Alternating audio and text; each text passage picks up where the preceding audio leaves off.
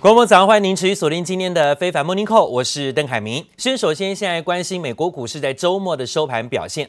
虽然周末美股是开低的，但是华尔街的买盘已经在连续几天的压力之后啊，出现了逢低进场的吸引力。科技股反弹居多，道琼指数周线是收涨了三百点，纳斯达克指数呢则也是上涨了有超过百分之二的幅度。在礼拜五当天，礼拜五那一天呢是反弹走高，道琼涨幅百分之一点三四，纳斯达克指数涨幅百分之二点二六，特别算是一吐闷气了。纳指的上涨。创下了九月九号以来表现最好的一天，那代表说呢，一整个月啊，几乎都是下跌居多的。到了在周上周五当天呢，才出现比较像样反弹表现。纳斯达克之外，费半指数也上涨，幅度有百分之一点四二，收在两千一百七十七点。只是美国股市走弱整理，上个礼拜呢，道琼指数跟标普指数的周线都还是连续下跌。第四周下滑的，但是呢，到了周末大多止跌回稳。而讲到了，尽管经济数据表现不是那么好，但是科技股在周末出现了领涨。那我们看看呢，包括了有啊，像特斯拉跌升反弹，苹果跌升反弹，幅度有百分之三点七到百分之五，NVIDIA 涨百分之四。那表现呢也不错的反弹股是波音跟桑炮尔涨幅都有百分之五到百分之六点八。超微、英特尔，还包括德仪跟惠普都是上涨的，但是美光出现小跌作收。I told you he's a dictator. We've been saying he will not give up power. Under no circumstances will he give up power. 川普的造势从来不冷场，说学逗唱只为气氛。那要不要再做一任？在亚特兰大的造势现场，他说只是开玩笑。But they always cut it before the laugh. They cut it so that they think he's serious. He wants, he wants 12 more years. They start shouting now, 12 more years. 选前，投资人看什么都怀疑有变数，刺激法案也是。财长梅努钦与民主党议长佩洛西虽然恢复谈话，但先前佩洛西要的二点二兆美元，现在据说又进阶到二点四兆美元的新版本，这与白宫的一点五兆美元差距更大。好险美股已经摆脱阴霾，尤其是纳斯达克科技股。The bulls have jumped in trying to keep this rally going. There are those, like I've said, that that fully believe that there are trends in place. that are going to be with us. So, you know, and, and cloud-based uh, stocks have rallied today, which would tie back into like the technology sector. Fundamental perspective, we still stand uh, behind the wherewithal of U.S. stocks and tech in particular. We think it's just been unabashedly uh, bashed uh, by unimaginative bears that only look back 20 years to blame things in tech. But we think tech right. is, is, is, is greatly positioned for the next 20 years. That have very strong balance sheet, positive cash flow, and The world is coming to them. 美股科技股跳涨，周五纳指涨百分之二点三，终结连三周跌势。至于受到波音七三七 MAX 有望年底欧洲复飞的消息带动，道琼收涨百分之一点三四，大涨三百五十八点，却还是跟标普一样周线创下连四黑。但投资人信心已经为之大振，更有勇气挺进新一季度。记者曹乃琪、陈一凡综合报道。而讲到了，在这个礼拜有非常多的重要事情提醒大家注意，尤其是啊，本周呢，包括抖音的禁令到期在今天。到底会不会进？可能今天揭晓。另外呢，摩台指的结算在明天，礼拜三是美国总统大选的辩论会，而接下来礼拜四就是包括大陆、香港啊，还有包括台湾、呃韩国都有因为中秋节的关系会休市，还有包括中国也有所谓的十一长假即将开始。而美国总统川普在台湾时间今天凌晨在白宫召开的记者会。替新提名的大法官来向媒体宣传。不过，同一时间，《纽约时报》又有大幅度的爆料，说川普这十五年来竟然有十年都没有缴所得税。最新也只在二零一六年、二零一七年各缴了七百五十块美金的所得税，遭到质疑他是有大逃漏税的嫌疑。In your tax return, sir, does that sound right? that You're paying a couple hundred dollars a year of no income taxes? It's fake news. It's totally fake news. Made up, fake. we went through the same stories. You could have asked me the same questions four years ago. I had to litigate this and talk about it. Uh, totally fake news. No, actually, I paid tax, but and you'll see that as soon as my tax returns. 川普又被记者当场问到这一题，立马驳斥说他逃漏税都是假议题、假新闻，自己一直都有如实的缴税。但是呢，他又拿出老借口说个人税单还在审计程序。他总统都当了好几年了，现在这种个人税单审计到现在都还没有正式提列出来。他说呢，要等到审计结果结束才会公布他的税务资料。而身为近代唯一一位不公开自己纳税申报的总统，税务的问题一直都是川普啊，现在在政治上相当大的要害。川普律师则发出声明说，川普累计起来早就向政府缴纳了数千万美元的税款，当然也包含了从二零一五年宣布参选以后也缴纳了数百万美元的税款。但是呢，今天又有《纽约时报》的大爆料说，川普几乎在十五年的期间有十年是没有缴所得税的，是不是逃税大王？许多选民看在眼里，但现在呢，他仍然不愿意公布。自己税单的审计资料。讲到这个礼拜市场关注的重要大戏，就是呢，美国总统川普跟民主党的竞选对手拜登即将在大选前举行三场的电视直播辩论。首场辩论时间就在本周三十号上午的九点钟。受到疫情影响，双方决定放弃传统辩论前的握手，也不会有肢体的任何碰触。本次辩论形式将分成六大主题，包括拜登跟川普的过往、最高法院大法官的任命、新冠疫情、经济、种族歧视问题，还有诚信选举问题。每个主题各有十五分钟辩论时间。辩论期间，川普跟拜登跟主持人都不会戴口罩，现场只有七十五到八十名观众可以入场，而且入场前呢还必须接受这个疫情的检测。辩论结束之后，川普跟拜登也不会跟媒体有任何的亲接触跟交谈。美国总统川普正式提名保守派联邦上诉法院法官，叫做巴瑞特，是最高法院的大法官。这个举动不仅会牵动十一月份的总统大选结果，还随着大选的脚步逼近，投资人也开始担忧对金融市场造成的冲击影响会加重。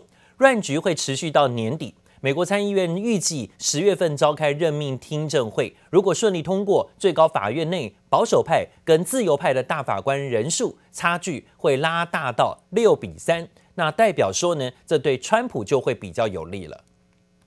Today it is my honor to nominate one of our nation's most brilliant and gifted legal minds to the Supreme Court. She is a woman of unparalleled achievement. Towering intellect, sterling credentials, and unyielding loyalty to the Constitution, Judge Amy Coney Barrett。美国总统川普正式宣布提名现任联邦上诉法院法官巴瑞特，替补因病逝世最高法院大法官金斯伯格的遗缺。如果顺利获得参议院同意后任命，巴瑞特将让最高法院更倾向保守派。I fully understand that this is a momentous decision for a president. If confirmed, I would not assume that role for the sake of those in my own circle, and certainly not for my own sake. I would assume this role to serve you. 川普赶在总统大选前将巴瑞特送进最高法院，不是没有原因。 由于采取终身制的美国大法官有权利将国家争议的议题提出法律解释，很可能影响大选的结果。因此，由保守派的巴瑞特担任大法官，有利于川普在关键时刻成功连任。This whole thing I've been telling you, this whole ballot scam is going to cause a lot of problems for our country. I want to see a very peaceful transition, but it's got to be a legal process. 川普担心邮寄投票舞弊，为提名大法官捍卫自己的决定。其实巴瑞特早就是川普的口袋名单。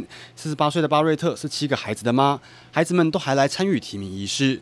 但巴瑞特是虔诚的天主教徒，反堕胎立场鲜明，加上支持捍卫永枪权，都让民主党相当感冒。By Judge Barrett's views on the issues like health care and women's rights and labor rights and voting rights, climate change.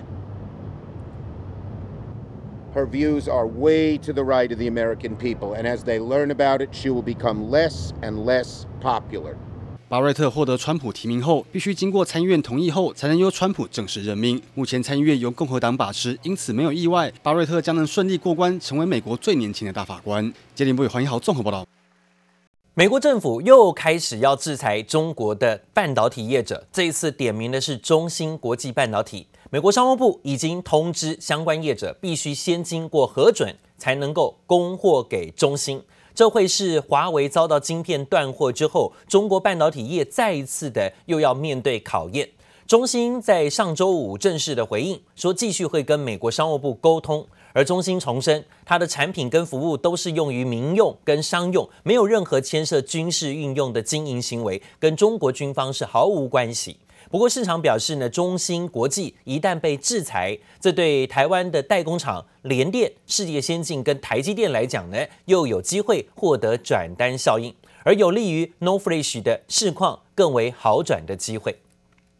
Administration is reportedly considering uh, putting SMIC on a trade blacklist, which would potentially choke off uh, China's efforts to become much more self-sufficient when it comes to chip technology. 外媒二十六日报道，由于将晶片生产设备出口到中国最大晶圆代工厂中芯国际，恐怕存在军事用途的不可承受风险，因此美国已经决定对中芯国际及子公司和合资公司采取出口管制措施，这无疑将对中国半半导体产业造成进一步的伤害，因为高端的拿不到，那中间阶层的也可能本来我可以自给自足的，结果现在因为设备或者技术的关系，也不能生产，所以对中国大陆市场是不是很大的冲击？我想确实是。针对美国制裁，中芯国际二十六日也做出回应，表示将继续和美国商务部沟通，并重申产品及服务都是用于民用和商用，从来没有任何涉及军事应用的经营行为，因此与中国军方毫无关系。而中芯国际遭美方盯上，虽不利于中国取得美国关键软体和晶片生产设备，但包括联电、世界先进、台积电等台系晶圆代工厂却渴望获得转单效益。且由于中芯国际也为大陆 NOR Flash 厂兆易创新代工，因此市场猜测相关记忆体晶片订单也可能转向旺宏、华邦电等台厂，也让 NOR Flash 市场第四季供需更为紧绷。你讲远距的话呢，就是 PC networking 这些东西。这东西呢，我觉得是 DRAM 跟 Flash 都会用得到。然后我觉得，可是我们看到最，给我们感觉最强的是在 Flash。High density 的 No Flash 会是在往后会是有一个缺货的状况。我认为这个是跟贸易战也好，什么战也好都没有关系的。产业界表示，目前除了 NOR Flash 市场好转，今年以来疫情带动远距办公、线上学习趋势，让个人电脑、平板、游戏机等产品需求激增，以及用于 5G 的 IC 数量增多。未来若再加上中芯国际被美国制裁，恐怕打乱全球八寸、十二寸晶圆代工的市场供需状况，预期十月起将全面调涨。此外，下半年仍然是电子传统旺季，尽管有疫情、美中贸易冲突等不确定性因素，但危机往往也带来转机。台厂持续保持全球优势。记者曹德林、熊如喜台北采访报道。讲到了在今天看到的中芯国际，是不是又被川普重拳给制裁？美国又开始呢，对于最大晶片制造商中芯国际，现在呢要祭出禁令。引发了中芯发出公告说没有收到相关官方消息，同时美国针对华为的寄出禁令提高了不确定性，导致了日本的半导体厂凯霞决定要暂缓上市了。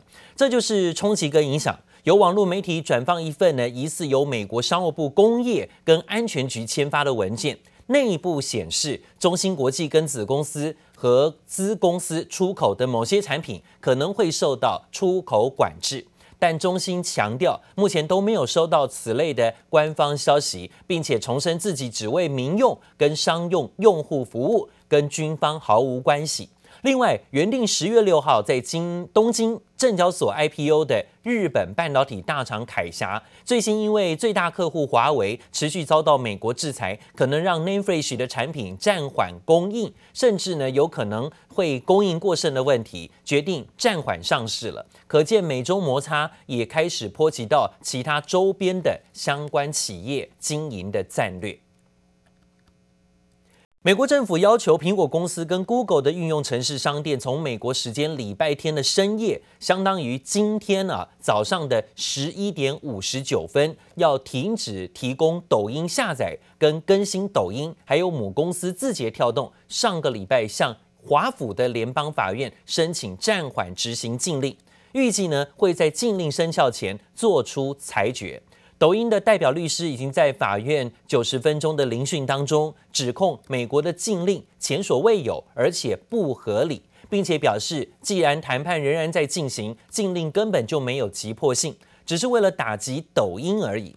而目前，美国外来投资审查委员会仍然在针对抖音跟美国企业甲骨文、沃尔玛的交易案进行审核，到现在还是没有传出批准消息。也有专家认为，抖音的禁令跟引发一系列的诉讼，就会阻碍外国企业在美国的投资跟营运。不满苹果的 App Store 针对用户每笔消费要收取百分之三十的抽成规定，知名的游戏《要塞英雄》的开发商找来串流影音平台业者，组成一个反苹果联盟，共同为开发商争取权益。随着反对声浪持续升温，上个礼拜五，苹果也罕见宣布要免除部分企业的抽成。但是呢，新规定直到年底仍然引来脸书的批评。美国两大科技巨头苹果与脸书为了 App Store 的抽成规定，也就是俗称的苹果税，而引发的战火似乎出现缓和迹象。苹果罕见让步，宣布暂停收取部分企业百分之三十的佣金。脸书二十五号周五发布声明，证实平台协助小型企业度过疫情难关的付费线上虚拟活动，不用再支付佣金给苹果。但脸书仍不满意，因为新规定仅限三个月，到今年年底，而且游戏公司不适用。苹果称游戏产业受惠于疫情，因此不得免除费用。There were fifty billion dollars in App Store sales in 2019, which means Apple brought in around fifteen billion dollars in revenue just from the App Store. Maintaining the digital store only cost a fraction of that. 苹果遭质疑有垄断市场之嫌，苹果税就是手段之一。因此，不止脸书挑战苹果底线而撕破脸对簿公堂的要塞英雄开发商 Epic Games，上周更与串流平台 Spotify 等小型开发商组成俗称反苹果联盟的 App 公平联盟，就是希望能团结起来，共同与苹果抗衡。The coalition said it will fight to end Apple's monopoly and level the playing field. Epic said in a tweet Thursday, developer freedoms are under attack. We are joining at App Fairness to defend and reclaim the fundamental rights of all creators. 尽管苹果都已经被美国以及欧盟盯上，面临反垄断调查，但似乎无意改变做法。看来这场仗恐怕还有得打。杰尼博伟、黄一豪综合报道。